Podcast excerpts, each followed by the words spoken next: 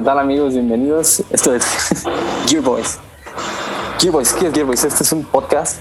Este es nuestro primer episodio. Esto es un proyecto que nació hace realmente muy pocos días. Todos de los integrantes de este podcast es nuestra primera vez haciendo algo de este tipo. Y pues realmente en lo personal yo estoy muy emocionado. Mi nombre es Oscar Rodríguez, soy estudiante de Ingeniería Automotriz del Instituto Politécnico Nacional y soy un apasionado de, los automóviles. Eh, me gusta algo del deporte motor. Me interesa muchísimo la tecnología y quiero conocer sobre el futuro de, de esta industria.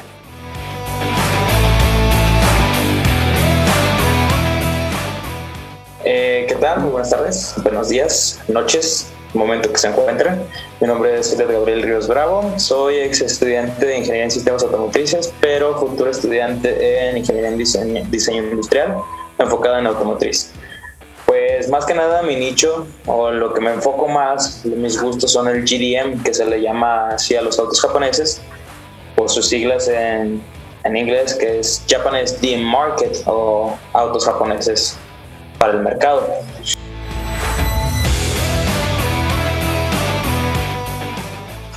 ¿Qué tal gente? Pues sean bienvenidos a este nuevo podcast. Eh, al igual que mis compañeros, soy un entusiasta, estudiante y amante de los autos en general. Eh, tenemos en común eso, pues la pasión por los autos. Y pues aquí en este su programa, esperamos su favorito, estaremos hablando en general sobre noticias, pasiones y todo acerca del mundo automovilístico. Yo soy Héctor y soy estudiante del Instituto Politécnico Nacional y pues sean bienvenidos. Esto es Gearbox Podcast.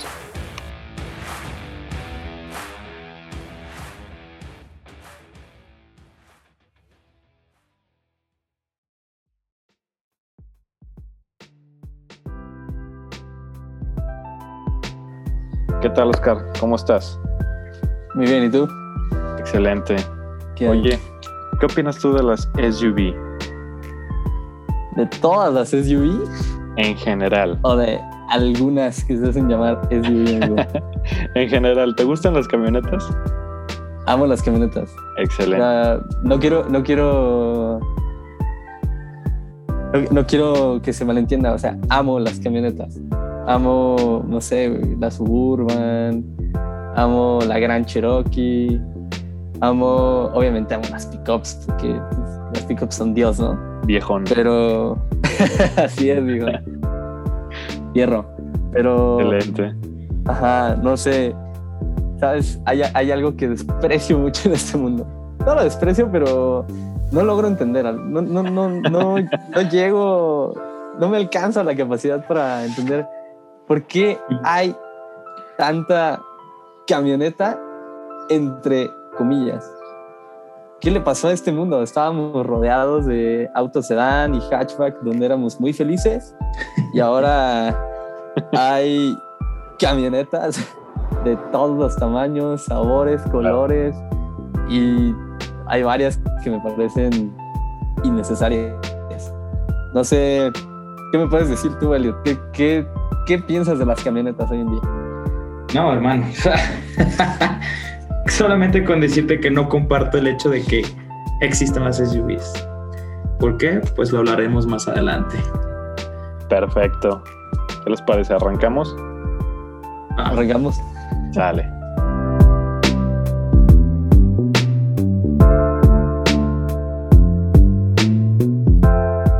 Ok, pues vamos a desmenuzar poco a poco qué es esto de las SUV.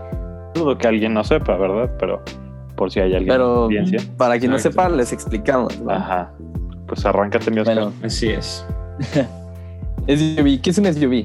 Para empezar, esto es un acrónimo y es muy sencillito. Es Sports Utility Vehicle. Este es un segmento de automóvil que nació el siglo pasado y, como su nombre lo indica, pues es un vehículo utilitario deportivo. ¿Qué quiere decir esto? Las SUVs, o como se les conoce aquí en México como camionetas, que el segmento de camionetas pues, eh, bajo esta denominación sería, es enorme aquí en México y nos incluye, claro, a, las cajitas, por así decirlo, y obviamente a las pickups. Pero en este momento vamos a, hacer esa división y vamos a decir que las pickups son un mundo aparte. Ese es tema para otro momento y pues ya, nos vamos a abocar simplemente a SUV. La SUV es este vehículo que es grande, es elevado, tiene capacidad para más de cuatro pasajeros algunas veces y tiene capacidad off-road que nos puede llevar al cerrito a echar acá el cotorreo eh, un poquito de exploración en, fuera del terreno más bien fuera del camino entonces este ese es un SUV Así es, eso justamente como explicaba nuestro compañero Oscar es una SUV. También lo que pasa hoy día es que, ¿y por qué es que le echamos tanto hate a las SUVs? Por lo menos nosotros. No es que sea un hate desmesurado o que quiera decir que las, todas las SUVs sean malas. Lo que pasa es que el mercado, las personas no saben comprar autos. Entonces, las SUVs están hechas para un propósito específico y diseñadas para eso solamente. Entonces, si tú solamente quieres ir de punto A a B, no está bien o no es adecuado que compres una SUV. Debido a que pues tiene eh, características de off-road, supuestamente. tiene características para poder este, eh, andar en terracerías, por así decirlo. Es elevada, es este, en cierto modo grande que hay algunas camionetas que ni siquiera ya parecen camionetas, más, más bien parecen un auto inflado. Lamentable, lastimosamente. y es por eso que yo en lo, personal no me gustan las SUVs. Porque simplemente he visto autos del mismo tamaño o si no es que más grandes, compactos, coupés o, sedanes, que una SUV que se supone que es un apartado para que sea grande, espacioso y que vayas cómodo y de off-road.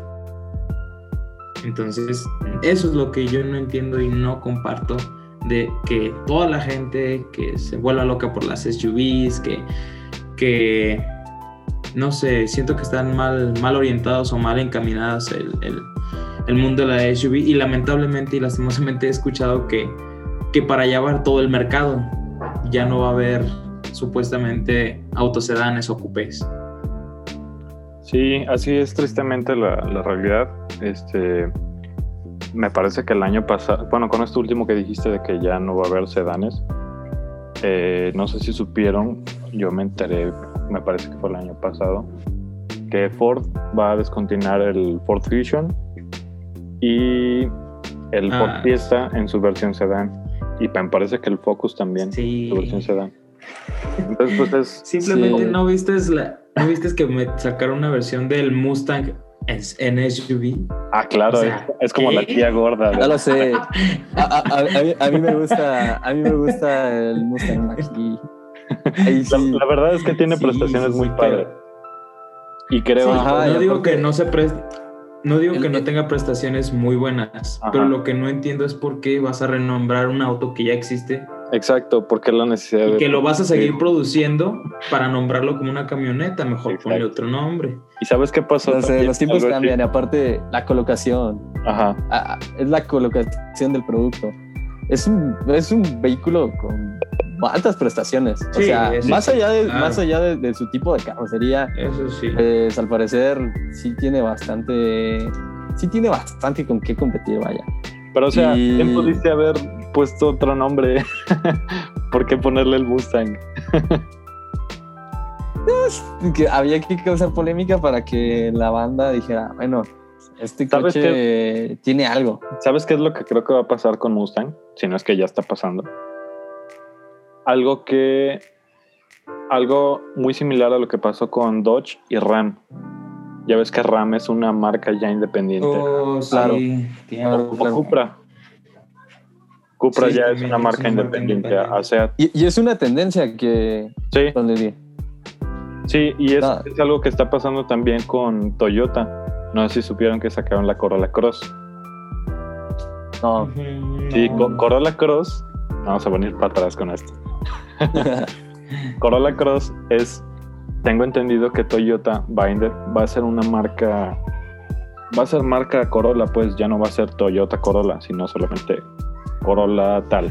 Corolla. Y su Oh, primer vehículo, claro, me parece, va a ser el Corolla Cross, que es una camioneta que se va a llamar Corolla Cross. Lo Pero estoy viendo en este momento. sí, y esa camioneta está basada obviamente en la plataforma del Corolla, pero aquí está lo curioso y lo, lo enfermo. Ah, a ver. Tú sabes que el Corolla, y lo platicábamos la otra vez, el Corolla tiene dos, tres motorizaciones, ¿no? El 1.8 litros, 2.0 y la, su versión híbrida. Sí. Lo lógico, si vas a sacar una SUV, sería que le dieras al menos su, el- su motor más potente, ¿no? Un 2.0. Sí. Sí. Ah, pues no. Solamente- solo va a estar disponible en la versión 1.8 litros, una camioneta. Wow. Que es exactamente lo mismo que el Corolla. y, y no tiene un turbo, como por ejemplo una Vitara, que pues, me parece que es del mismo tamaño y todo, que pues sí te ayuda, ¿no? De hecho, O sea, me parece que ningún, se mueve bastante bien. Me parece que ningún auto de Toyota tiene turbo actualmente, ¿no? ¿O sí? Creo que. No, Bueno, al del, del de line-up que conozco, Ajá. creo que no. No, ¿verdad? Como que ellos están yendo más por el lado de la hibridación. Sí. Pues bueno, al Sí, de final de, hecho cuentas. es- Bueno, al final de cuentas, la, la tirada de Toyota es eficiencia, un poquito más como cautivar a ese público conservador que nada más busca un vehículo para moverse. Exacto. Que sí tienen sus vehículos eh, como las TRD, obviamente, que tenemos muy buenos vehículos de desempeño y obviamente la, la, la división de GR, que más adelante vamos a hablar de un GR bastante bueno que les traigo. Y eh, pero pues sí, o sea, cau- cautiva ese público de gente que nada más busca un vehículo para moverse. Sí, pues mira, para aterrizar a la audiencia, no es que estemos en contra de las SUV. La verdad es que hay muchas que, que nos gustan. Lo que no, no nos parece, y creo que hablo por todos al decir esto, es que haya vehículos que, que no tengan propósito. O sea, ya lo dijo Elliot, ¿no? Y tú, Oscar, que una camioneta pues es para salir al off-road, para salir de caminos difíciles, para irte al cerro, para cargar personas, o no, no necesariamente car- para cargar eh, más peso, sino para caminos más difíciles. Y dices, ok, No, te la compro eso, Sí, pero ahí te encuentras con propuestas muy malas por parte de todas las marcas este, que no te ofrecen absolutamente nada nuevo. Solo te ofrecen un hatchback levantado y te lo Sí. venden como camioneta. Te Literalmente, estoy viendo a ti, literalmente es eso. te estoy viendo a ti, Toyota CHR. Toyota CHR, la Honda HR, HR. la EcoSport, la Suzuki Vitara. Ajá. Pero bueno, ahí mencionaste, me parece Suzuki Vitara, no sé, entra en otra... Suzuki Vitara se me hace aceptable. Eh, EcoSport es un vehículo que lleva varios años en el mercado, o sea, ya esta Sí. es su segunda generación que se ha alargado impresionantemente, este ya es nivel Sí. Suru. O sea, puedes creer Pero- nivel sur. Sí, ¿Puedes creer que hay Pero- este, una versión de tres cilindros de esa camioneta? sí, pero bueno, ese es un motor bastante eficiente y es un... Es un, ¿cómo se llama? ¿Cómo se llaman los turbos de Ford? El EcoBoost. EcoBoost. Ah, no, sí. Ajá, Hay un por lo que he de visto, 1.0 no decepciona. Pero hay otro tres cilindros 1.6. Ah, de entrada. Sí. Bueno, habrá que probarlo. Sí, o sea, de eficiencia no se discute. El problema es que la camioneta en sí tiene un aspecto más rudo, más este. Ajá, que no corresponde a que esto es un vehículo que solo vas a poder usar en ciudad con soltura, Exacto. ¿no? Cuando solamente lo vas a utilizar en ciudad. Como un hatchback. Como un hatchback que te podrá resolver la vida. Exacto. pero decidimos matarlo como a todos los sedanes y a todos los hatchbacks, por lo menos ya de este lado del continente, las marcas duele. americanas, y te estoy hablando a ti Ford y te estoy hablando a ti Chevrolet, bueno, GM, ya, ya matamos a todos los sedanes. Prácticamente sí, lo, lo están haciendo lentamente. Es una Creo- es la crónica de una muerte contada. Pero es que no, es- no son las marcas los que los matan, sino es la, el, el mercado. la, oferta, mercado. la demanda, Sí, exactamente. Exactamente, sí. ¿Ustedes por qué creen que sea? O sea, ¿tú por qué crees que es que una persona eh, promedio hoy se compra una EcoSport y no un Fiesta? Eh, ¿Qué como- pasa por la mente de esa persona al estar ahí en Mira, la agencia? yo me pondría en ese lugar y a lo primero, lo primero que me iría a pensar es el espacio. Supuesto espacio, mayor espacio, supuestamente. Porque realmente, eh, que digamos en cuestiones de consumos, en cuestiones de, de, de rendimiento, de espacio, vaya, y, y otras, no hay, mucha, no hay mucha diferencia. Y el precio incluso te lo, do- do- te lo doblegan o te lo triplican. Entonces, eh, es una, una desventaja en cierto modo porque la desinformación del, del mercado, del público en general, es tal que ni siquiera se pone a investigar o, o- o se asesoran con alguien que realmente sepa. No, digamos, no digo que yo sea un experto porque pues no lo soy. Pero con alguien que realmente sepa, oye, ¿sabes qué? Pues yo tengo estos propósitos, quiero hacer esto, tal, tal, tal, tal, tal. Y pues, ¿qué me recomiendas? Pues para ti, un hatchback, que sabes que pues, tiene un consumo, buen consumo, un espacio decente, este, no necesitas de, de tener mucho espacio en, en un estacionamiento. Y luego también vienen esos problemas algunas veces que, que, que ya hay tanta SUV o, o tanta camioneta supuestamente grande que no, no caben muchos espacios públicos, por así decirlo. Hay, hay mucha saturación de vehículos. Ujú, podría ser. Sí, Sí, eso- bueno, a- al final de cuentas, quien te vende un vehículo te vende una idea, ¿no? ¿Por qué compramos estos coches? Pues porque creemos.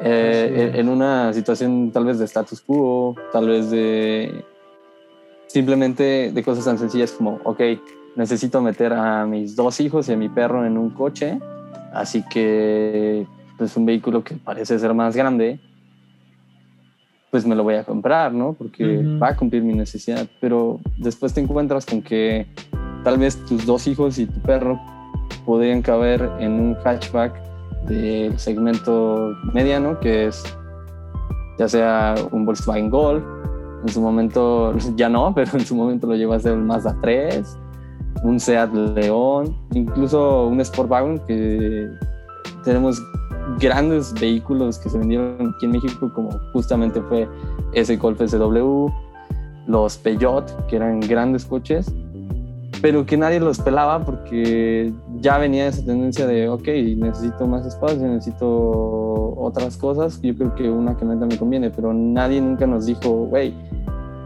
en este vehículo vas a encontrar mayor comodidad de, mayor confort en el andar del coche, mayor calidad de materiales, mayor calidad de ensamble a un precio más atractivo.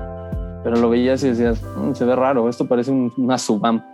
¿Por qué voy a comprar una Subam como me puedo comprar una Tiguan? Claro. Entonces- Sí, sí, nada que. Entonces desde ahí empezó Oye, ¿no? a implantarse esa idea de... Sí, de La Tiguan, qué, qué, qué fiasco fue, ¿verdad? La primera Tiguan. Sí, sí. Sí, fue... Pero bueno, al final de O cuentas sentó las bases, ¿no?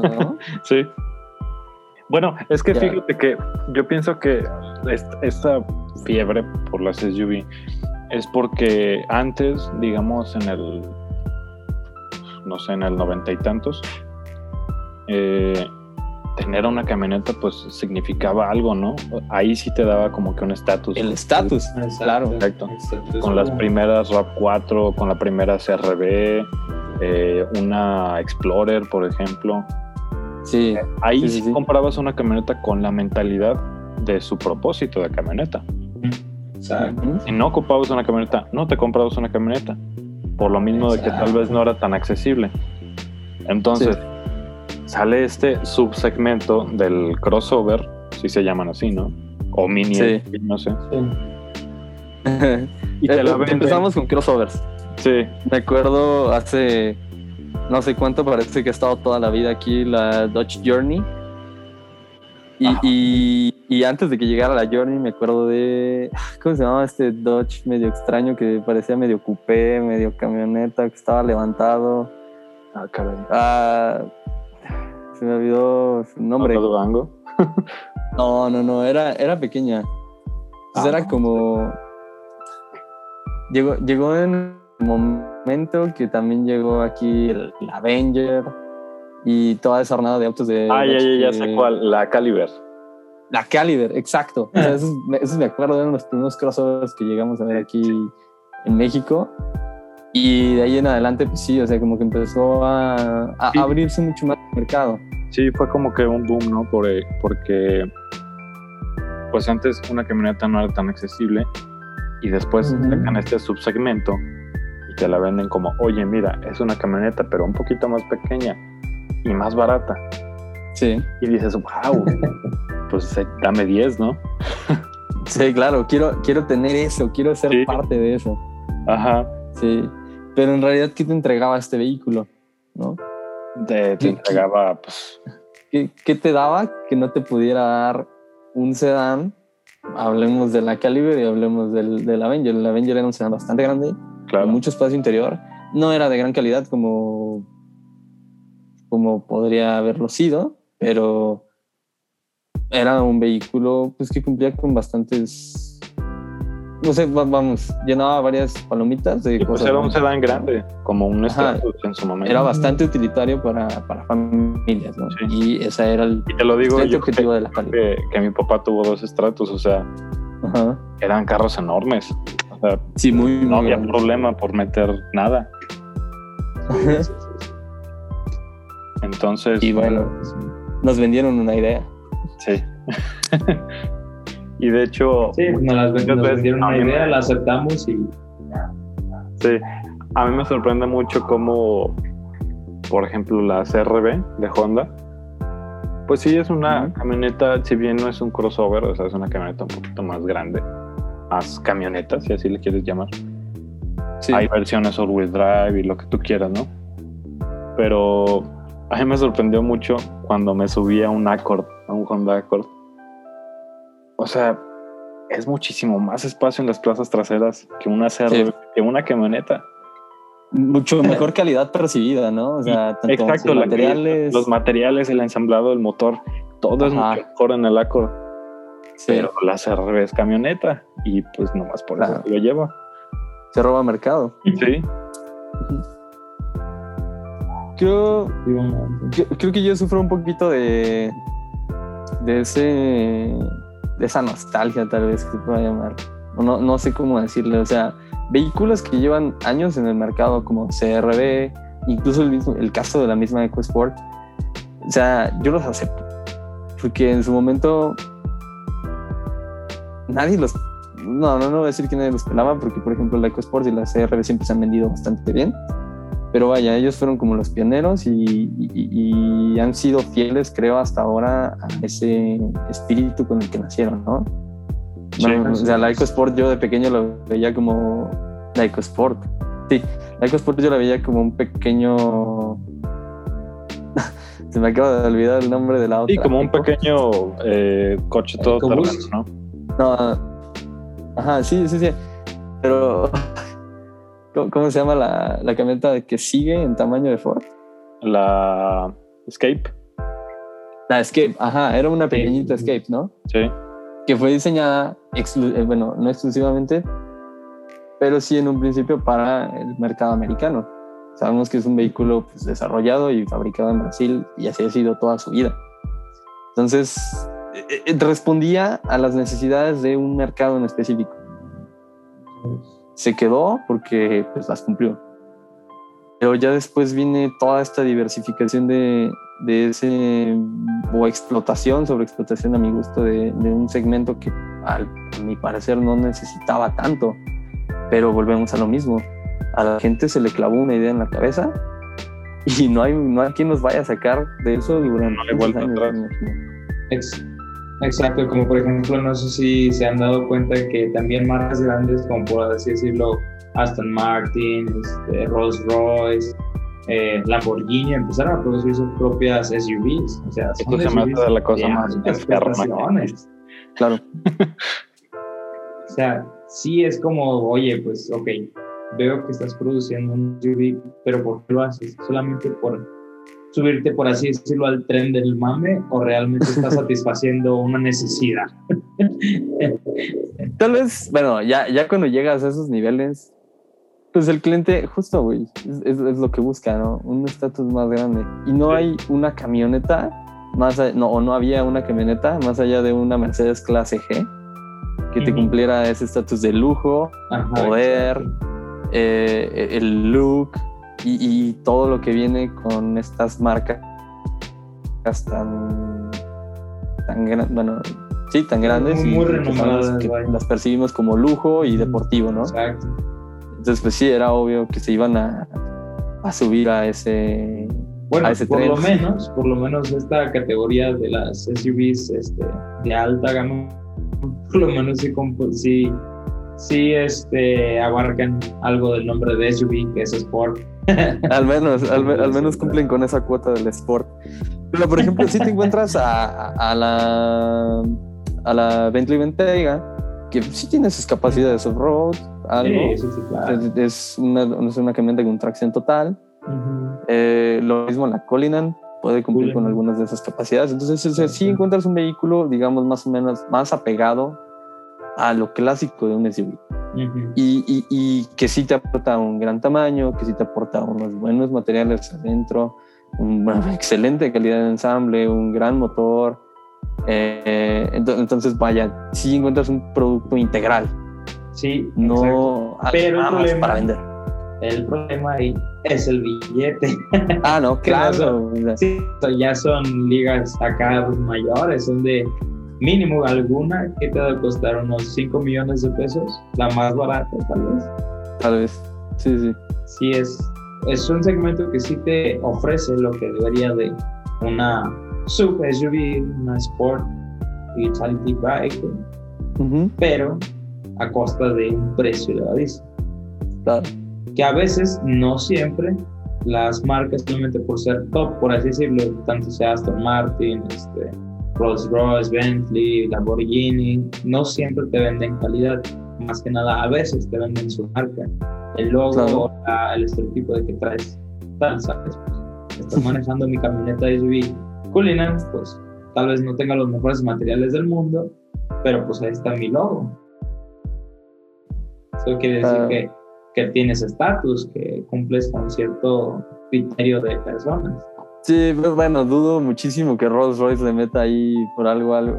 mm, Sí, no, no, no. pues, algo, sí. algo que no que no merezca estar en Rolls Sí, Royce. claro. que sí, ellos sí, tienen que claro. guardar ese ese estatus no se hizo de la, de la noche para la mañana no o sea sí, sus tienes clientes lo percibieron desde que compraron el primer Rolls Royce de su Rolls, colección dijeron vaya esto es esto es estar en una nave pues no no pueden, no pueden bajarse sí no, están en su propia liga y no pueden bajarse de ahí Exacto. Sí, tienes razón. Bueno, lo que dije anteriormente nada más era un ejemplo. pues. no quiere decir que Rolls Royce es la, la peor marca del mundo. No, pues es excelente marca, ¿verdad? Que nunca he tenido la oportunidad de subirme a uno, ¿verdad? Pero pues, he, he, he visto que es una excelente. pronto pronto. Pronto, algún día, algún día. Ya me vi. Sí. Oigan, pues, ¿qué les parece si vamos a un pequeño corte? Damos nuestras conclusiones para la gente y continuamos con la sección de noticias.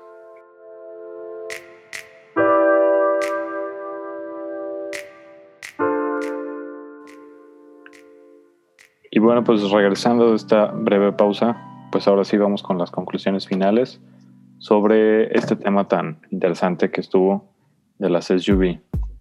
Este, Oscar, Elliot, no sé quién guste de comenzar. ¿Te gusta No, yo, yo te cedo la palabra caballero. ok, va, pues. Entonces, este, pues bueno, la conclusión mía propia, que no quiere decir que todos piensen igual que yo o que tú tienes que pensar igual que yo, es que honestamente creo que el segmento de las SUVs está desviado. está mal entendido, está mal direccionado y las personas en general lo han entendido mal. Eh, aunque eso no quiere, no quita el hecho de que haya SUVs muy buenas, que tengan buenas prestaciones, que tengan excelente rendimiento, pero lo que pasa es que ya para llegar a esas SUVs es un precio muy, muy alto. Eh, ya, no, ya no nos vayamos al, al, rango de las SUVs de, de, de gama alta, sino al de gama media, gama baja, ya una SUV decente te la venden muy cara, arriba de los 500 mil pesos. Decente, una SUV decente. Entonces, pues, si vas a escoger un auto que sea, este, que te sirva para ir de punto A a punto B y andar en una ciudad, pues es preferente que te compres un sedán, un hatchback o un coupé, que son los más accesibles al público en general. Pues yo por todo eso es mi conclusión por mi momento. Eh, Oscar, si quieres aportar algo más. Yo, yo sinceramente estoy enojado con el mercado. Eh, vaya, a mí siempre me han encantado los sedan, los, los autos sedan y, y también algunos hatchback. Y me, me, parece muy triste el hecho de que fueran desapareciendo. Me da por una tendencia de mercado que... ¿Era como? Me da muchísimo coraje.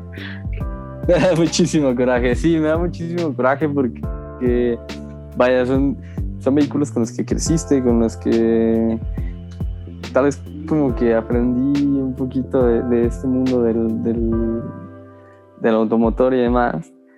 Y, bueno, mm, ver desaparecer el segmento por una tendencia de mercado que muchas veces te deja insatisfecho el hecho de ver justamente vehículos que, que me parece que están este, excesivamente elevados en precio, que son obviamente más caros de, producir y por ello también conlleva ese, ese precio final más alto.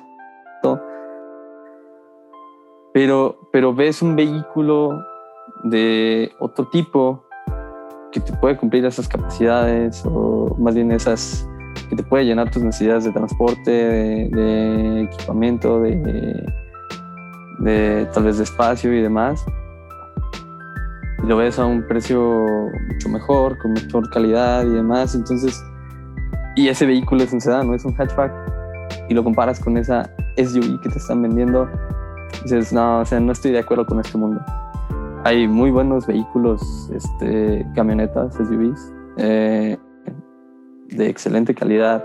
El otro día les mencionaba, ¿no? A mí me encanta la Volvo XC40 y también es una camioneta chiquita, pero cumple con muchas, con, con gran seguridad, gran equipamiento, gran nivel de ensamble, buenos materiales, tiene un bote de basura que me parece la cosa más grande de la historia y que todos los vehículos del mundo deberían de tenerlo. Entonces, ves eso y luego ves otras propuestas que simplemente están hechas para llenar un nicho de mercado que se, ha ido engrosando porque tal vez nos falta algo de cultura a la hora de comprar un vehículo o, a la hora de determinar nuestras necesidades como consumidor. Y esto al final de cuentas pues lleva a, no, solo al, cambio en las tendencias y, a la eliminación de, ciertos modelos y demás, a la desaparición pero sí tiene otras, otras consecuencias, este, en tanto en lo económico como seguramente eh, para el medio ambiente y demás. Entonces, si yo pudiera dar una conclusión a esto, me encantaría que, que fuéramos como mercado o, o, como consumidores un poco más conscientes de nuestras necesidades y saber si en verdad necesitamos ese SUV o, podemos cumplir nuestras necesidades de transporte de otra forma. Y claro, cada quien va a comprar el vehículo que quiera porque al final de cuentas es tu dinero. Pero es bueno siempre mirar otras opciones y saber qué es lo que necesitas, ¿verdad? Claro que sí, muy conmovedora tu conclusión. Pero muy cierta, la verdad. Y no se olviden del bote de basura. Me hizo llorar, güey. Es importantísimo. Espero que algún día las marcas nos escuchen para que recapaciten. Ojalá pronto. Más que las marcas, güey, la gente. la Es gente. que las marcas no es tanto el pedo. Sí. Sí. hay que educarnos como consumidores. Pues sí, sí, sí, sí. Bueno, pues mi conclusión ya, ya para pasar a otras cosas es que pues todo es conforme a lo que uno quiera, ¿no? No necesariamente es algo que, que necesites. Por ejemplo, están eh, los carros eh, muy imprácticos, como podría ser, no sé, en su momento el bocho, que en realidad son bastante imprácticos, pero hay gente que le gustan los bochos. Y si le gusta un bocho, se lo va a comprar. Pues la gente. Taco Aunque- de Volkswagen. Bocho pega duro, bocho pega más. aunque no lo necesite, se lo va a comprar. Entonces, yo creo que eso pasa con las SUVs, ¿no? A la gente le gustan las SUV. Muy poca gente las va a ocupar alguna vez en su vida para ir al cerro o cosas así, pero a la gente les gusta y pues es lo que va a comprar. Siempre va a haber autos que cumplan con tus necesidades, pero no necesariamente va a ser algo que te guste. Entonces, siempre te vas a ir por algo Sí. que te guste, ¿no? Y pues lamentablemente la mayoría de las Sí, sí, sí. personas que compran autos no son expertos y se dejan llevar más por lo visual. Entonces, pues, esta es mi conclusión. Y pues Tal bueno, vez algún día el sol brillará para todos. sí. Y pues bueno, tenemos una pequeña sección de noticias que espero les, les agrade y vamos para allá.